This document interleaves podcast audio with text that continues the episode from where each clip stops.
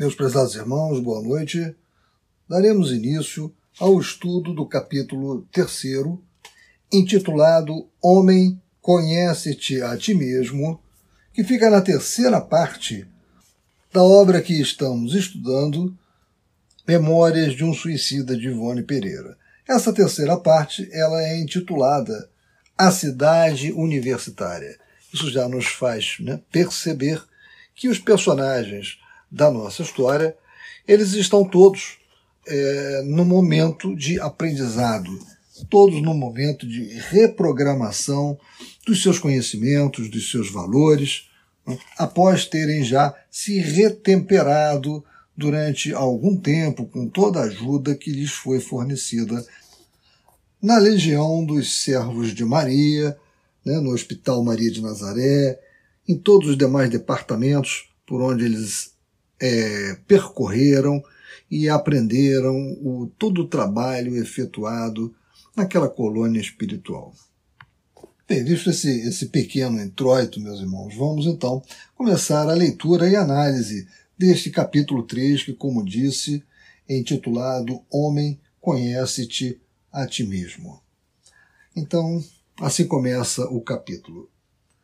Outros cursos fazíamos, não menos importantes para a nossa reeducação, alternadamente com o da moral estatuída pelo insigne mestre Nazareno. Um deles prendia-se à ciência universal, cujos rudimentos nos deram então a conhecer. Dois anos depois de iniciados no curso de moral cristã, através de estudos profundos análises tão penosas com sublimes. E nestas mesmas análises entrava a necessidade de estudarmos a nós próprios, aprendendo a nos conhecermos intimamente.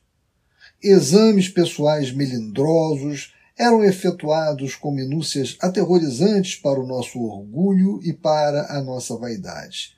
Paixões daninhas que nos haviam ajudado na queda para o abismo, ao mesmo tempo que, sendo as aulas mistas, adquiríamos o duplo ensinamento de dissecar também o caráter, a consciência, a alma, enfim, de nossos pares, como de nossas irmãs de infortúnio, o que nos conferia valioso conhecimento da alma humana. Era lente dessa cadeira magnífica o venerando educador Epaminondas de Vigo, espírito cuja rigidez de costumes, virtudes inatacáveis e energia inquebrantável infundiam-nos, mais que respeito, verdadeira impressão de pavor. Em sua presença sentíamos, desnudados dos disfarces de qualquer atenuantes inventadas pelos sofismas conciliatórios, o peso vergonhoso da inferioridade que nos assinalava o opróbrio da incômoda situação de responsáveis por delitos degradantes, pois dominava as potencialidades da nossa mente a convicção de que passávamos de rebeldes cuja insensatez obrigava obreiros abnegados do mundo espiritual a sacrifícios permanentes a fim de conseguirem elevar-nos das trevas em que nos precipitáramos. Ora, a vergonha que açoitava nossos espíritos em presença de Epaminondas era um suplício novo e inesperado, de natureza absolutamente moral, porém superlativa, que se apresentava nesta segunda fase da nossa situação de suicidas em preparo de futuras realizações reparadoras. O emérito educador auxiliava-nos a esfolhar a própria consciência, levando-a a desdobrar-se até as recordações remotas das sucessivas migrações terrenas que tivéramos no pretérito. Quando perscrutava nossa alma, devassando-a com o olhar cintilante de forças psíquicas, quais baterias de irresistíveis energias, profundos abalos sacudiam os refolhos do nosso ser, ao passo que desejos aflitivos de fuga precipitada que nos acobertasse de sua presença, como da nossa própria, alucinavam nossos sentidos. Enquanto Aníbal de Silas, com a ternura consolatória do Evangelho, acendia em nosso seio fachos beneficentes de confiança no porvir, clareando o âmbito de nossas vidas com as alviçareiras possibilidades de redenção, Epaminondas arrancava lágrimas de nossos corações, renovava angústias ao obrigar-nos a estudos no imenso livro da alma, arrastando-nos a estados de sofrimentos cuja intensidade e aterradora complexidade absolutamente inconcebível à mente humana faziam-nos atingir os limites da loucura.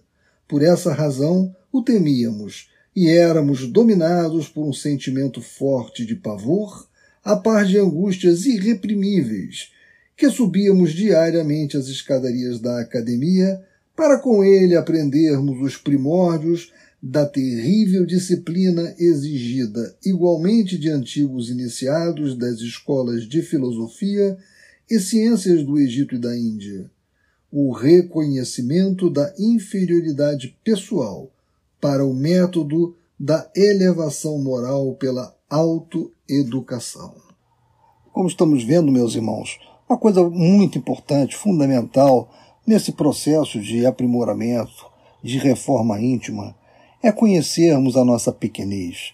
Mais do que isso, é nós conhecermos a nossa imperfeição. E esse capítulo, como os demais, é muito ilustrativo.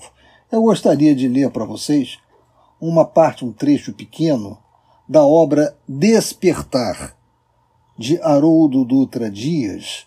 O título é Despertar Nossos Desafios na Transição Planetária onde ele está nesse, nesse capítulo, nesse ponto aqui que eu, estou, que eu vou ler para vocês, ele, ele intitulou Reforma Íntima versus Perfeição.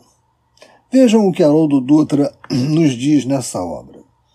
Na governadoria espiritual do orbe, Jesus conta com assessores divinos, espíritos puros que já construíram uma glória espiritual em seus próprios corações espíritos que representam altas inteligências e potencial inimaginável de sentimento de amor e de pureza. E por que será que Jesus não trouxe a sua equipe com ele?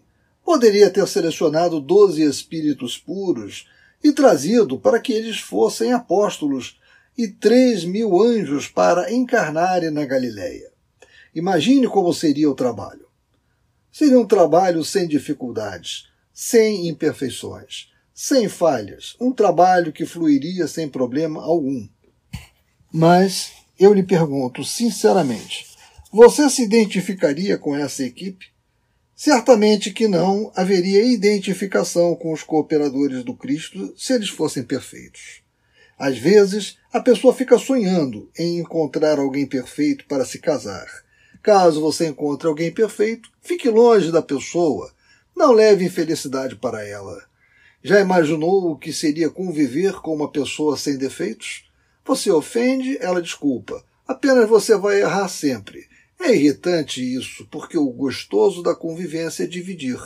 Uma hora você erra, outra, outra hora o outro erra. E assim nós vamos revezando nas imperfeições.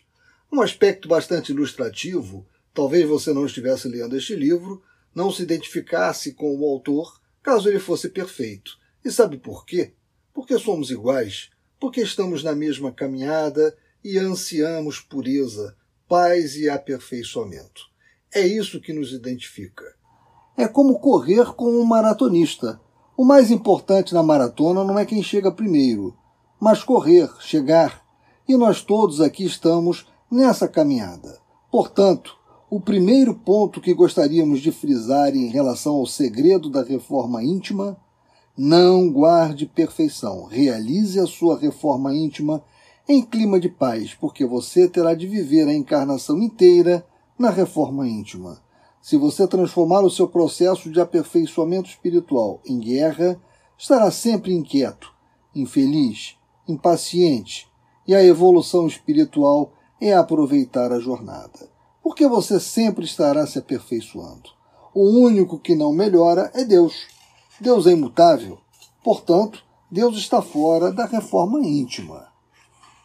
Por essa razão, quando o doutor da lei indaga Jesus, com o elogio bom mestre, Jesus pergunta para ele: Por que você está me chamando de bom?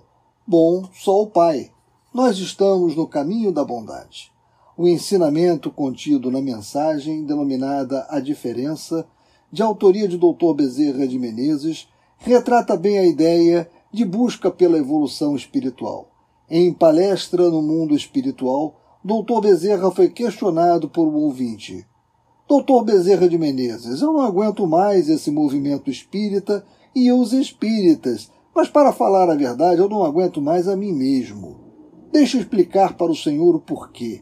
Porque eu ainda sou invejoso, ainda tenho maldade dentro de mim, sou ciumento, sou às vezes nervoso e irritado. Às vezes eu falo mal das pessoas, eu prejudico. Portanto, eu não estou preparado para esse trabalho que o Senhor está nos convidando a fazer. Doutor Bezerra ouviu com toda atenção e disse: Meu filho, eu também. Todas essas imperfeições que você está dizendo, que o movimento espírita tem e que você tem, eu também tenho. O encarnado, por sua vez, que estava desdobrado, arregalou os olhos, impressionado com aquela revelação. E doutor Bezerra complementou: Mas há uma diferença. Antes eu corria na direção de tudo isso. Eu achava bom ser invejoso, fazer mal para as pessoas, ser grosseiro. Eu corria na direção dessas imperfeições. Hoje, a diferença é que eu corro dessas imperfeições. Então vejam, né, meus irmãos, hoje nós já compreendemos que cada imperfeição do espírito lhe traz um gênero de sofrimento. E conhecer as nossas imperfeições é algo fundamental, como nós estamos vendo, para a nossa reforma íntima.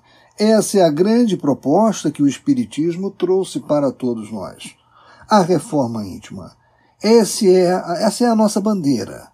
E nós, um dos pontos que nós temos que nos alicerçar para obtermos, conseguirmos essa reforma íntima, como disse aqui o Dr. Bezerra de Menezes, é através do autoconhecimento, conhecendo as nossas imperfeições.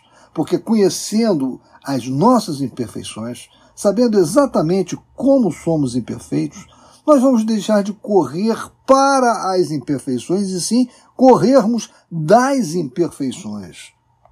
Por isso a importância de Epaminondas de Vigo em fazer com que os personagens né, dessa obra eles procurassem, eles vissem, eles identificassem as suas mazelas morais que esse passado negro, essas imperfeições que tanto os levaram aos erros, que elas apareçam, que eles lembrem dela e lembrando, mergulhando nessas lembranças, eles poderão correr dessas imperfeições, melhorando-se.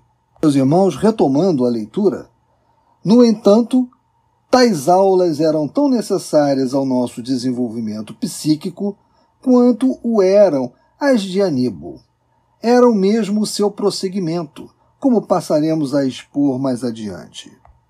Havia, porém, um terceiro curso, o qual se resumia no ensaio da aplicação na vida prática dos valores adquiridos durante os estudos e observações dos cursos anteriormente mencionados.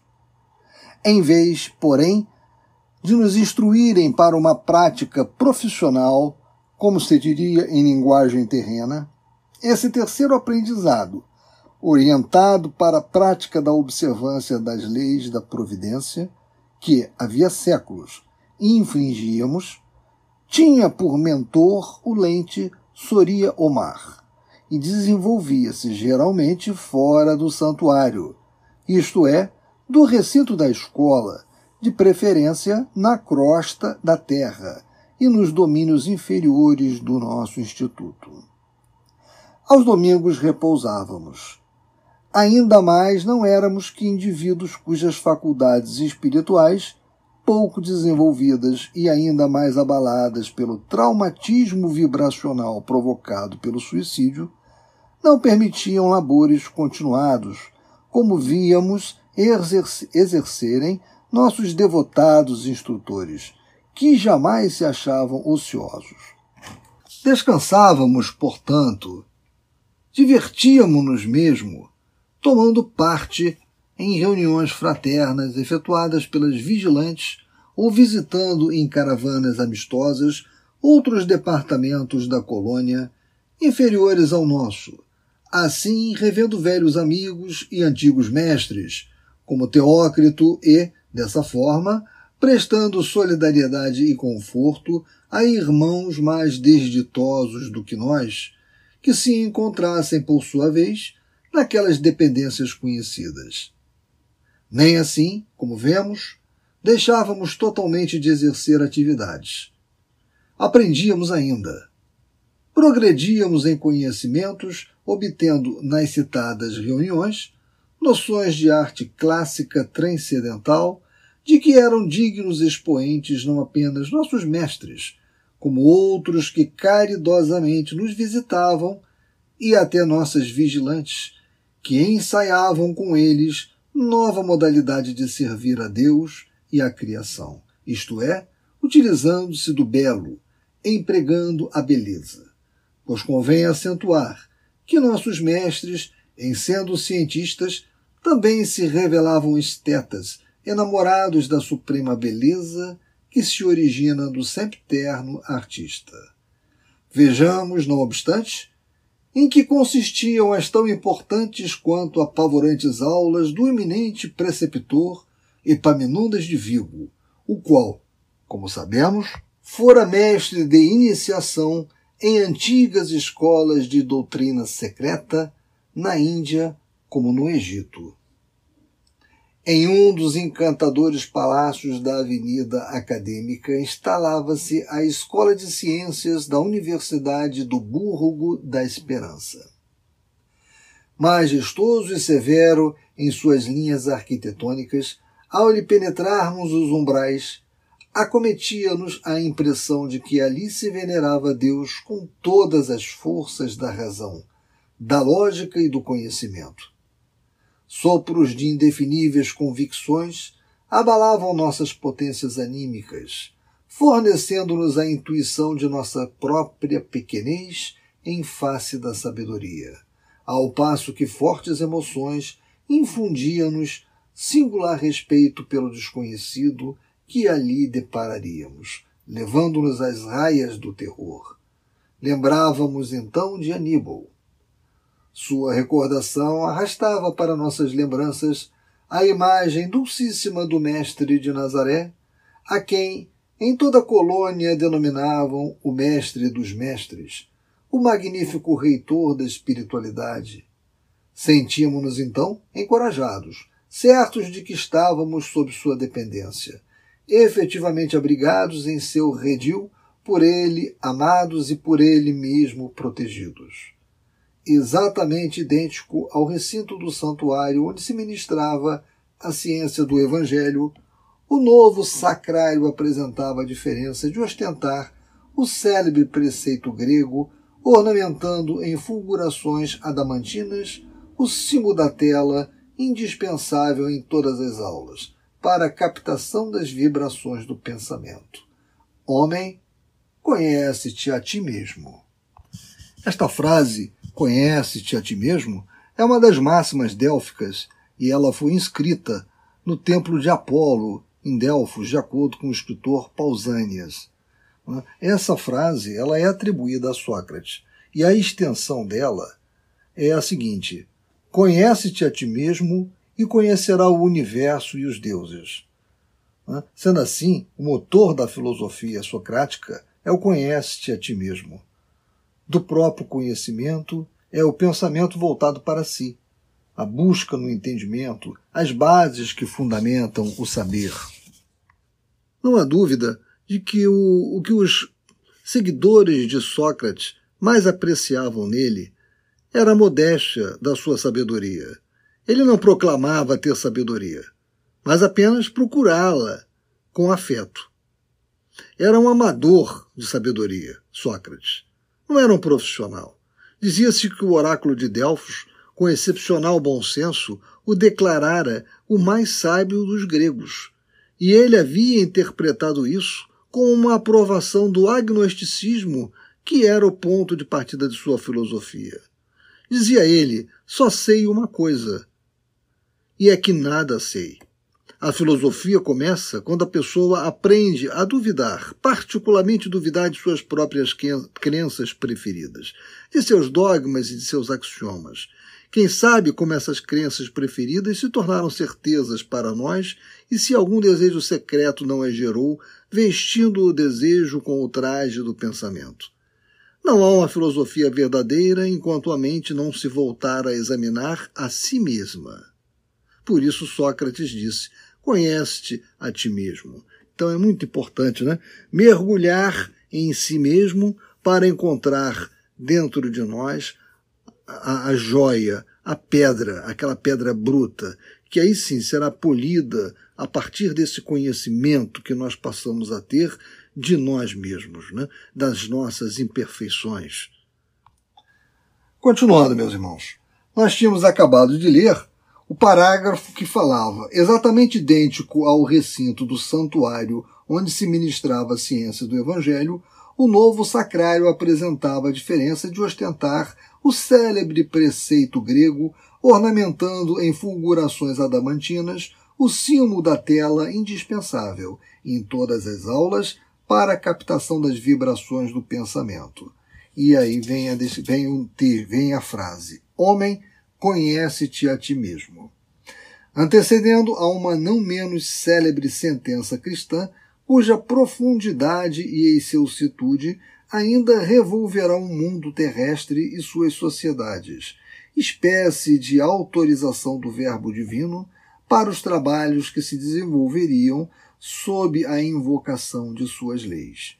Ninguém entrará no reino de Deus, se não renascer de novo tornava-se evidente que os educadores, porque nos víamos dirigidos, subordinavam seus métodos às normas estatuídas por Jesus de Nazaré, ao qual inequivocamente demonstravam venerar como orientador e chefe do movimento impetrado não apenas em nosso favor, como da humanidade toda, que se tratava de iniciados cristãos de alta classe moral, não tínhamos, pois, nenhuma dúvida. E se eram filósofos, cientistas, pesquisadores, sociólogos, pedagogos, eméritos, como mais tarde tivemos ocasião de verificar, também era fora de dúvida que era na sublime escola de moral e fraternidade estabelecida pelo Cristo de Deus que extraíam modelos e métodos para exercerem entre os homens encarnados e os espíritos em trânsito, as elevadas aptidões que possuíam. Intrigados com tudo quanto nos era dado observar, acometiam-nos, por vezes, vertigens ao raciocinarmos sobre a realidade da vida que em além-túmulo deparávamos, quando julgáramos nada mais existir depois que o último bocado de argila ocultasse nosso corpo inerte das vistas humanas. Pressentindo, porém, logo da primeira vez, acontecimentos importantes em torno de nós próprios, ouvimos que discreto e sugestivo tilintar de uma campainha advertia-nos, atraindo nossa atenção. Respeitoso silêncio dominou o recinto. Dir-se-ia que todos os pensamentos se entrelaçavam na conjugação fraterna de sentimentos homogêneos, enquanto ondas fluídicas harmoniosas de mais alto desciam em jorros de bênçãos iluminativas, protegendo, inspirando os sacrossantos trabalhos que se seguiriam. Levantou-se Epaminondas de Vigo. Pela primeira vez ouvimos sua voz. Enérgica, positiva, intrépida, imperiosa, a palavra do novo mestre, daquele que afrontara outrora o suplício da fogueira por amor aos alevantados ideais da verdade, estendeu-se pelo salão imenso, vibrando sob as abóbadas que nos abrigavam e como que se decalcando para sempre nos meandros de nossas almas, acordando-nos as faculdades para novas conquistas morais, mentais, intelectuais e espirituais. Franzino, modesto, venerável com suas barbas longas, que traziam a imaculada brancura de luminosidades transcendentes, aquele ancião que nos fora apresentado dois anos antes e em quem supuséramos a vacilação da decrepitude, agora surgia aos nossos olhos surpresos em atitudes varonis, qual gigante da oratória, expondo as bases de uma doutrina renovadora até então desconhecida para nós e cujos fundamentos se assentavam na ciência universal.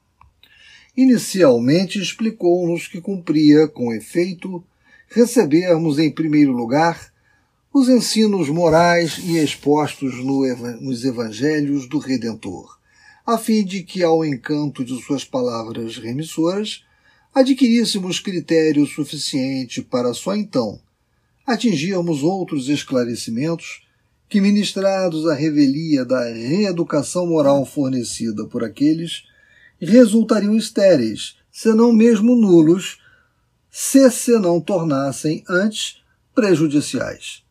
A moral divina do Cristo Jesus, porém, saneando de algum modo nossa mente e, portanto, nosso caráter, de muita vileza que nos congestionava as faculdades, havia naqueles dois anos de aplicação incansável predisposto nosso eu para agora receber o prosseguimento do curso que nos favoreceria habilitações para reerguimento moral decisivo. Que por essa circunstância somente agora nos fora dado entrar em contato com ele, Epaminondas. Que faríamos sob sua direção um curso leve, rápido, por assim dizer preparatório de ciência universal, denominada em antigas idades doutrina secreta, e outrora apenas ministrada a mentalidades muito esclarecidas e muito fortes, aptas, portanto, pelas virtudes de que dessem provas, de penetrarem mistérios de ordem divina que se conservam invariavelmente ocultos às inteligências vulgares, ociosas ou presunçosas, que nos tempos remotos, anteriores ao advento do missionário celeste, os ensinos secretos só eram ministrados a indivíduos que durante dez anos, pelo menos, dessem as mais rigorosas provas de sanidade moral e mental, que em idêntico espaço de tempo demonstrassem de forma inequívoca a própria reforma interior, isto é, o domínio das paixões, dos instintos, dos desejos em geral, das emoções pela vontade iluminada com as santas aspirações do bem, e os testemunhos das virtudes. Meus irmãos, essa parte que acabamos de ler, né, que fala das sociedades secretas do passado, nos fez lembrar da obra de Edgar Armand, O Redentor. Eu gostaria de ler para vocês uma parte do capítulo 13, né, que trata da fraternidade essênia. Vejam, quando o governador planetário encarnou como Jesus de Nazaré, para sua imortal missão sacrificial, outros espíritos devidamente qualificados desceram também para auxiliá-lo e preparar-lhe os caminhos. Assim, os familiares, os discípulos, os apóstolos. Uma das mais marcantes dessas tarefas coube à fraternidade dos essênios, que o amparou desde jovem até os últimos instantes de sua tarefa redentora. João Batista era essênio, e quando desceu para as margens do Alto Jordão, vindo do mosteiro do Monte Hermon, na Fenícia, para dar cumprimento à sua tarefa de precursor do Messias, fê-lo atendendo ordens que de há muito aguardava, esperando a sua vez. Detentores há séculos das tradições de sabedoria herdadas dos antepassados, conservavam os essênios em seus mosteiros nas montanhas palestinas, fenícias e árabes, arquivos preciosos e conhecimentos relacionados com o passado da humanidade. E assim como a fraternidade dos profetas brancos na legendária Atlântida apoiou os missionários Anfion e Antúlio, que ali encarnaram, e a fraternidade Cóbida apoiou os que difundiram as verdades espirituais no Egito e na Mesopotâmia. Assim, eles, os essênios, apoiaram a Jesus na Palestina. Conquanto menos numerosos, segundo parecia seu número, entretanto não era conhecido com exatidão. E se muito reduzida era sua influência nas rodas do governo, muito profunda e ampla era a que exercia no seio do povo humilde em toda a Palestina, onde eram considerados sábios e santos possuidores de altos poderes espirituais. Viviam afastados do mundo, como anacoretas em mosteiros e grutas, nos alcantilados circunvizinhos, porque discordavam dos rumos que o clero judaico imprimira aos ensinamentos mosaicos, dos quais eles, os essênios, eram os herdeiros diretos e possuíam arquivos autênticos e fiéis. Segundo eles, as virtudes e a conduta reta dependiam da continência e do domínio das paixões inferiores. Abstinham-se do casamento e adotavam crianças órfãs como os filhos. Viviam em comunidades desprezando as riquezas, as posições e os bens do mundo exigiam a reversão dos bens pessoais à ordem por parte dos que desejavam ingressar nela. Vestiam túnicas brancas ou escuras e, quando viajavam, não carregavam bagagens nem alforjes, roupas ou objetos de uso, porque, por todos os lugares por onde andassem, encontrariam acolhimento por parte de membros da ordem. Essa exigia que em todas as vilas e cidades houvesse um membro da ordem denominado o hospitaleiro, que providenciava a hospedagem dos itinerantes, provendo-os do necessário. Havia cidades, como por exemplo Jericó, onde grande parte da população pobre de classe média era filiada a essa fraternidade. Os essênios entregavam-se francamente e com a máxima dedicação à prática da caridade ao próximo, mantendo hospitais, abrigos, leprosários e etc assistindo aos necessitados em seus próprios lares, adotando crianças, como já dissemos, mantendo orfanatos, no que pode dizer-se, agiam como precursores dos futuros cristãos dos primeiros tempos. Na comunidade trabalhavam ativamente em suas respectivas profissões e tinham pautas de trabalho a executar periodicamente, fora ou dentro das organizações da ordem, em bem do próximo. Pulando um pouquinho alguns parágrafos, encontramos também, no terreno filosófico, ensinavam que o corpo orgânico era destrutível e a matéria transformável e perecível, enquanto as almas eram individuais, imortais e indestrutíveis por serem parcelas infinitesimais do Deus Criador, e uniam-se aos corpos como prisioneiras por meio de uma substância fluídica oriunda da vida universal que constituía a vida do próprio ser talvez estivesse falando do perispírito. Após a morte, as almas piedosas habitariam esferas felizes, enquanto as ímpias eram relegadas a regiões infernais. Como se vê, difundiam ensinamentos concordantes com a tradição espiritual que vinha de milênios e em muito pouco diferiam daquilo que se ensina hoje nas comunidades espiritualistas. Bem, meus irmãos, a, a, o trecho que nós estávamos lendo da obra, da, da obra Memória de um Suicida me fez lembrar desse, dessa passagem do Redentor de Edgar Armand que eu acabei de ler para vocês.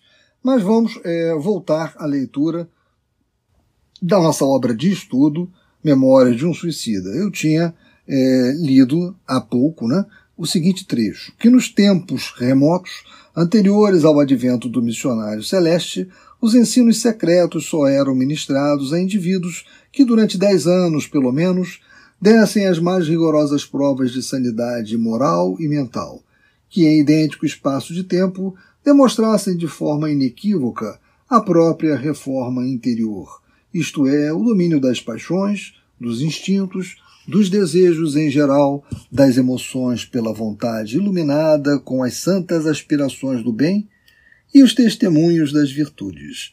E agora continuando.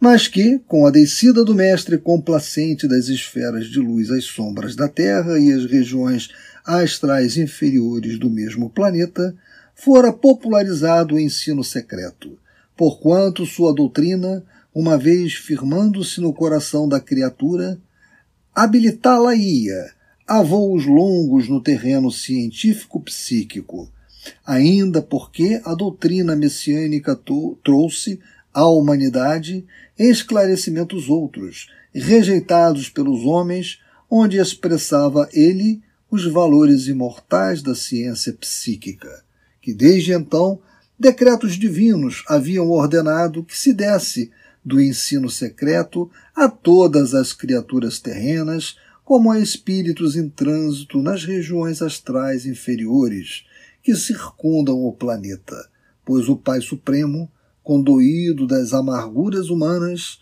oriundas da ignorância, desejava fossem todos os seus filhos iluminados pelo sol das verdades eternas.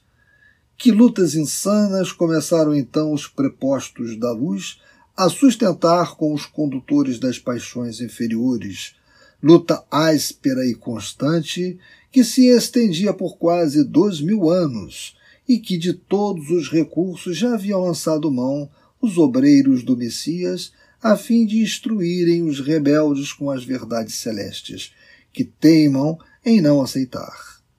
E que por isso mesmo novos decretos haviam descido de mais alto, para que o ensino fosse ministrado mais ostensivamente, com toda a eficiência possível, bem assim a maior clareza, não a um ou a dois de boa vontade, mas à humanidade toda como a todos os espíritos errantes que desejassem aprender, fossem virtuosos ou pecadores, pois que urgia auxiliar a regeneração do gênero humano, já que estava iminente rigorosa seleção por parte da providência entre os espíritos e os homens pertencentes aos núcleos terrenos, porque o planeta sofreria em breve o seu parto de valores expulsando para mundos inferiores os incorrigíveis, desde há dois mil anos, para conservar em seu seio apenas os mansos e os pacíficos. E aí há uma referência a Mateus capítulo 5, versículo 5, onde é dito: Bem-aventurados os que são brandos, porque possuirão a terra. E aí, continuando a nossa leitura, né? os de boa vontade, para então estabelecer-se não só no planeta, como em seus continentes astrais, aquela era de progresso sonhada pelo mestre da Galileia, presidida pelo socialismo fraterno estatuído nos áureos códigos da sua doutrina. Que por isso mesmo iríamos também receber os rudimentos do ensino secreto. Rudimentos apenas o bastante para nos fortalecermos para a eficácia da reparação que devíamos à lei, pois éramos ainda muito frágeis, mentes traumatizadas pela violência do ato que exorbitara da lei na natureza, caracteres viciados pelo abuso de séculos e séculos, submersos no demérito da materialidade. Que o ensino seria concedido gradativamente de acordo com nossas capacidades, sendo por essa razão que nos dividiam em turmas homogêneas, que a doutrina secreta em sua plenitude só conheciam o Senhor Jesus de Nazaré, que era uno com Deus Pai, e seus arcanjos, falange de auxiliares com que, como que ministros que eram unos com ele. Que, pois, começava esse ensino na terra em parcela diminuta para os homens imersos nas sombras do princípio e ascendia em progressão sem limites até o infinito do seio divino. Por isso mesmo, era chamado ao citado conhecimento ciência universal, e que nós outros, míseros suicidas, ínfimos cidadãos do universo de Deus, párias das sociedades do astral, para quem se tornava necessário criar sempre colônias de abrigo, éramos convidados a partilhar da Assembleia Luminosa da Verdade, porquanto fora justamente a falta dos mesmos ensinamentos que nos levara de queda em queda até a calamitosa situação da queda máxima através do suicídio, e que ele, Epaminondas, em nome de Jesus Nazareno, a quem deveríamos o ressurgimento de nossas almas para a redenção, e em nome de Maria, sua mãe, a quem devíamos o amparo recebido até o momento presente, concitávamos-nos ao rigor de um ensaio para severa iniciação, mais tarde nos mistérios, pois da nossa boa vontade, do nosso valor na aplicação do experimento presente, dependeriam os êxitos futuros. Vibrante e fecunda até ao deslumbramento, como bem poderá o leitor entrever, essa peça oratória arrebanhou nosso sincero interesse, sendo com legítima admiração que intimamente ovacionamos o catedrático, que apenas suspendera o exórdio magnífico. Exprimindo-se em português clássico, fulgurante para portugueses e brasileiros, e em espanhol sadio e puro para espanhóis, Epaminondas de Vigo fazia fulgir a palavra em inflexões suaves e melodiosas, ou vibrantes e fortes qual se um hino literário, que bem poderia parecer também musicado, se ele o tivesse desejado, nos deliciasse a audição e a sensibilidade. Encantados, eu, Belarmino, João e mais os amigos brasileiros Raul e Amadeu, que se haviam incluído em nosso antigo grupo, Mal chegáramos ao Burgo da Esperança, logo nos sentimos atraídos para o novo monitor e ansiosos pelas lições que se seguiriam. E suponhamos que idênticas impressões animavam os demais colegas, porque percebíamos sorrisos de satisfação e lídimo interesse esvoaçarem pela assistência. Entretanto, o aprendizado científico seguiu o curso normal, alternando-se com o que vínhamos antes rece recebendo e mais os conhecimentos práticos através das aulas do eminente Souria Omar. Assim foi que o respeitável ancião ministrou-nos o encantamento de presenciarmos o nascimento e progressão lenta e esplendente do próprio globo terrestre, o que superficialmente conhecíamos, permitam-me que assim me expresse ante a magnificência do que então me foi concedido apreciar, através dos códigos de ciência terrestre, isto é, da geologia, da arqueologia, da geografia, da topografia.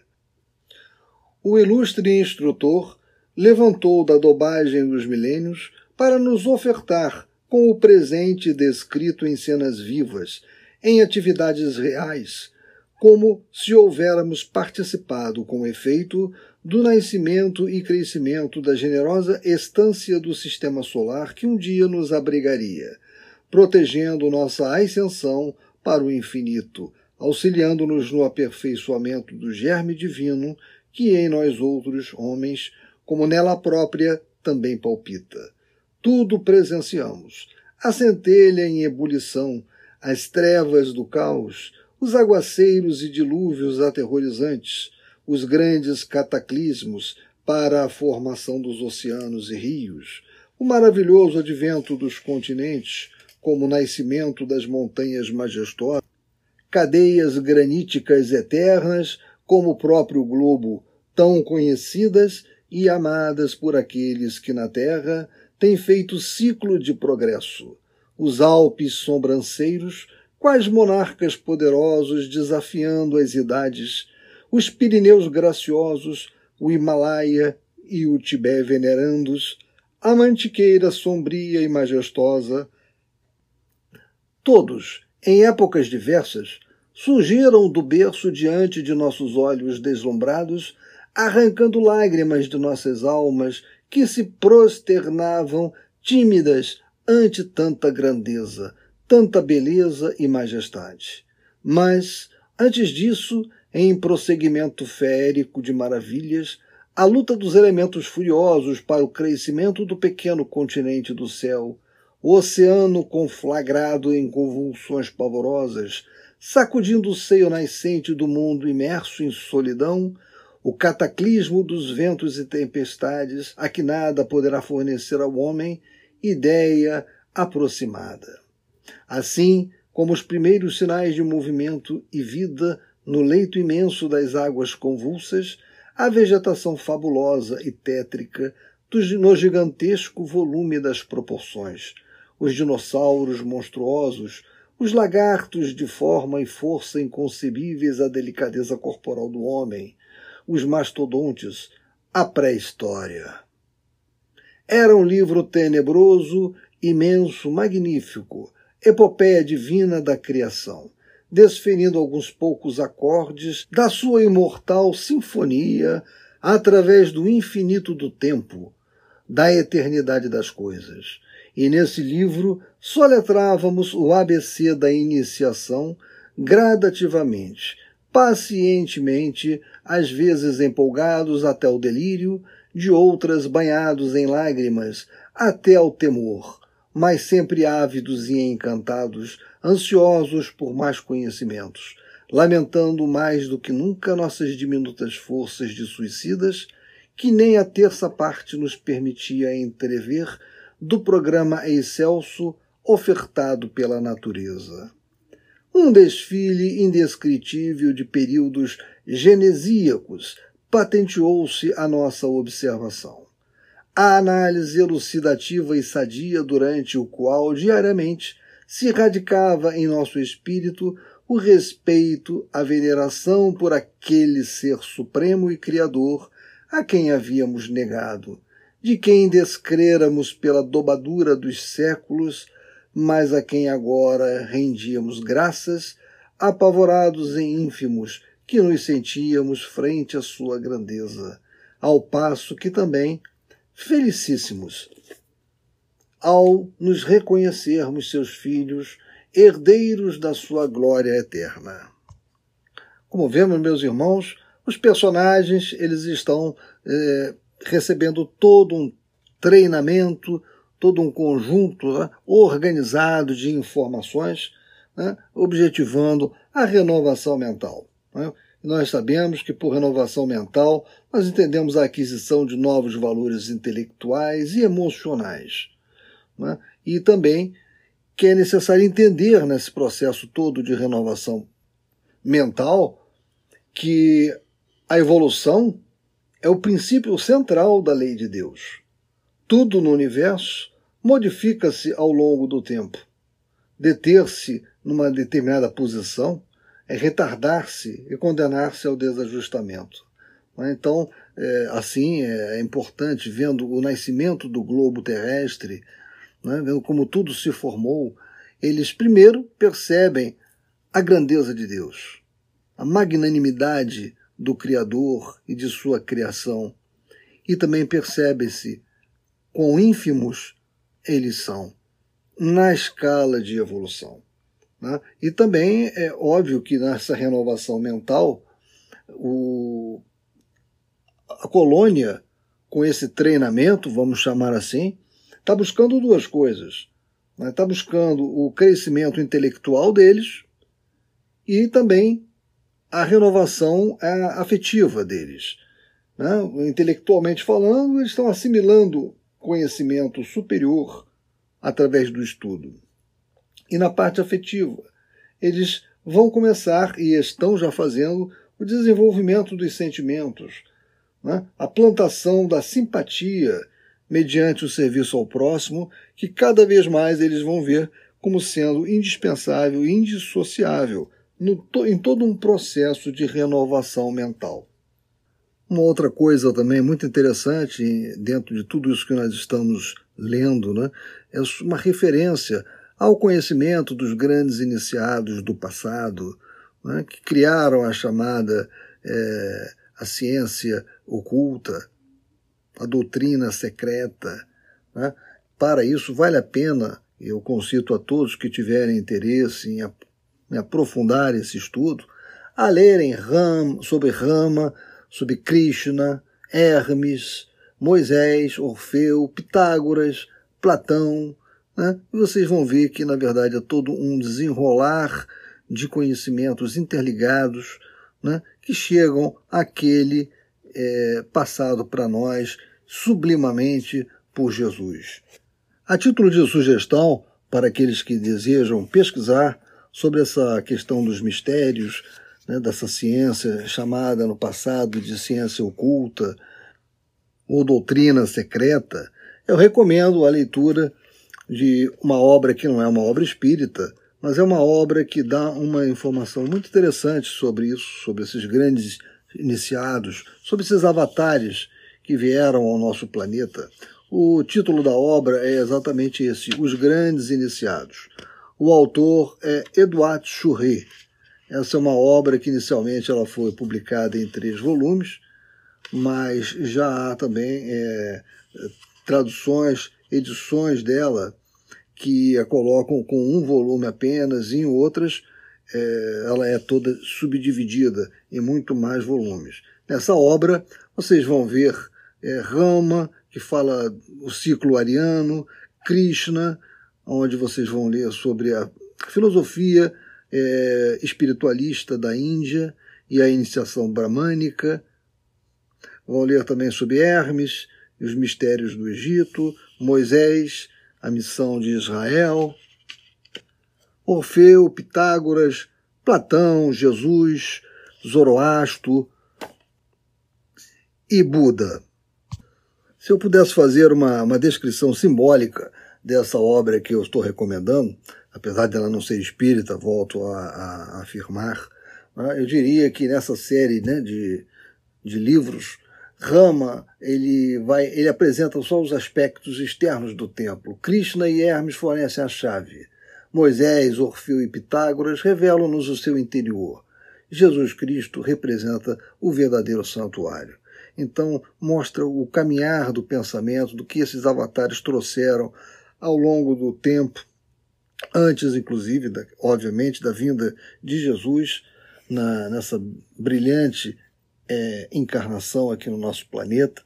Né? Nós vemos, ficamos, quando eu li esta obra, eu fiquei espantado com a, a, a aderência é, dos ensinamentos de Krishna com, com o que Jesus trouxe. É, ler aqueles ensinamentos de Krishna é como se estivéssemos lendo os ensinamentos é, que Jesus nos passou.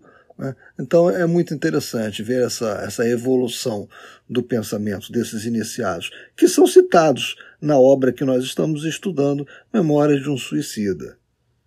São citados sem serem nomeados, mas eles são citados como sendo os iniciados do passado. Né? Bem, meus irmãos, então, dando continuação à nossa leitura, aqui eram a flora e a fauna imensa na variedade das espécies, além da geologia rica de atrações e encantos, povoando o seio do globo com a multiplicidade mirífica dos minerais, acolá o infindável laboratório do planeta, o oceano com seus infusórios prodigiosos, seus infinitos depósitos de vida, de criação de espécies, de riqueza incontestavelmente divina, e tudo à mão do homem, tudo criado para ele, mas que ele despreza conhecer, vivendo como vive, engolfado nas trevas da animalidade através dos milênios, incapaz, por isso mesmo, de tomar posse desse paraíso que para ele mesmo o Senhor ideou e criou com toda a amabilidade do seu amor infinito de Pai, com toda a força da sua mente poderosa de Supremo Criador. E assim surgiu em lições sempre sequentes e habilmente parceladas a idade do homem, a divisão das raças, a suprema glória do planeta, abrigando finalmente a parcela divina que um dia deverá refletir a imagem e a semelhança do seu Criador. Durante longos anos ininterruptos, diariamente soletramos esse livro assombroso, cuja intensidade e magnificência comumente nos causavam vertigens, levando-nos a adoecer e a necessidade de aurirmos novas energias mentais ao contato dos clínicos incumbidos de nossa vigilância, sendo o próprio Epaminondas um dos mais dedicados à causa do nosso restabelecimento. E hoje, às vésperas de nossa volta aos proscênios dessa mesma estância, que agora conhecemos desde o seu nascimento, apenas averiguamos que nada pudemos aprender ainda, que apenas soletramos as primeiras letras do plano material terreno. De que forma, porém, poderiam Epaminondas e seus acólitos ministrar tais aulas, tornando visível no presente o que os milênios devoraram no pretérito? Como reedificar com tão real pujança a ponto de apavorar-nos as idades primitivas do planeta, os períodos devastados pelo tempo? É que vivemos todos em plena eternidade. Somos cidadãos do infinito, e para a eternidade o que existe é o momento presente, sem ocasos, sem lapsos. Ela, a eternidade, vive dentro do presente, porque justamente é esta a sua particularidade. Das ondas luminosas do éter invisível, ou seja, dos arquivos do infinito, como dos sacrossantos depósitos da eternidade, extraí Epaminondas a matéria grandiosa para as aulas fornecidas. As imagens que se eternizaram retidas nas ondas vibratórias do éter luminoso, a reprodução do que se passara na Terra desde a sua criação, guardada, fotografada, impressa nas vibrações da luz como a paisagem na fragilidade de uma bolha de sabão, eram selecionadas pelos magos da ciência transcendente, captadas e transportadas até nosso conhecimento através de processos e aparelhamentos cuja sensibilidade e potência magnética já hoje o homem não ignora totalmente. Poderia Epaminondas, ao confabular com o igual, reportar-se ao passado dispensando aparelhamentos.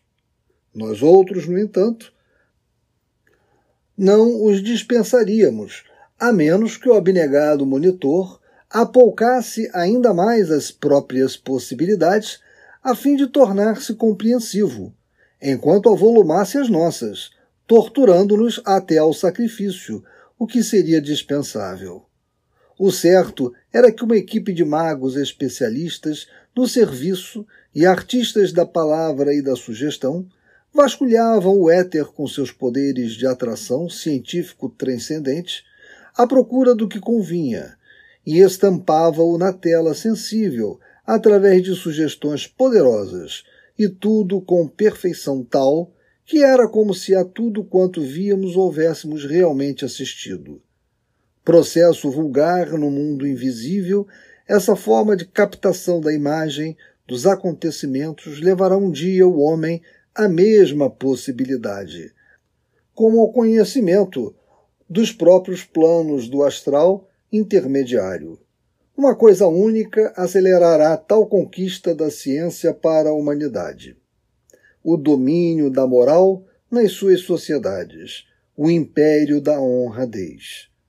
Não deixarei de citar o espetáculo sublime da marcha harmoniosa dos astros, proporcionado que nos foi ele durante o prolongamento dos mesmos estudos, agora, porém, obedecendo não mais aos processos circunscritos, a um recinto acadêmico limitado, mas a excursões em pleno espaço, viajando através do infinito como universitários em curso prático. Nossas forças, no entanto, muito limitadas, não nos permitiram a contemplação férica dos mundos estelares no conjunto surpreendente da sua grandeza. Como estímulo apenas, facultadas nos foram visões mais ou menos aproximadas dessa esplendente grandeza, através de aparelhamentos diferentes apropriados para o descortino da astronomia, de que recebíamos pálidos convites. Nossas observações e estudos, portanto, não ultrapassaram conhecimentos senão relativos aos nossos irmãos de sistema, permitindo-nos as mais belas aquisições a que nosso Estado poderia aspirar, o que muito já nos encantava e satisfazia, até que passamos ao estudo de, ao estudo de nós mesmos, joias que somos todos nós, as almas do escrínio sideral, futuros ornamentos da corte universal em que se imprimiu o selo sagrado do pensamento supremo, e para quem tudo, tudo foi imaginado e criado pelo Pai amoroso, que de coisa alguma necessita, que nada quer, senão que nos amemos uns aos outros. Bem, meus irmãos, por hoje pararemos por aqui e daremos continuidade na próxima semana. Fiquem todos envolvidos na paz de Deus.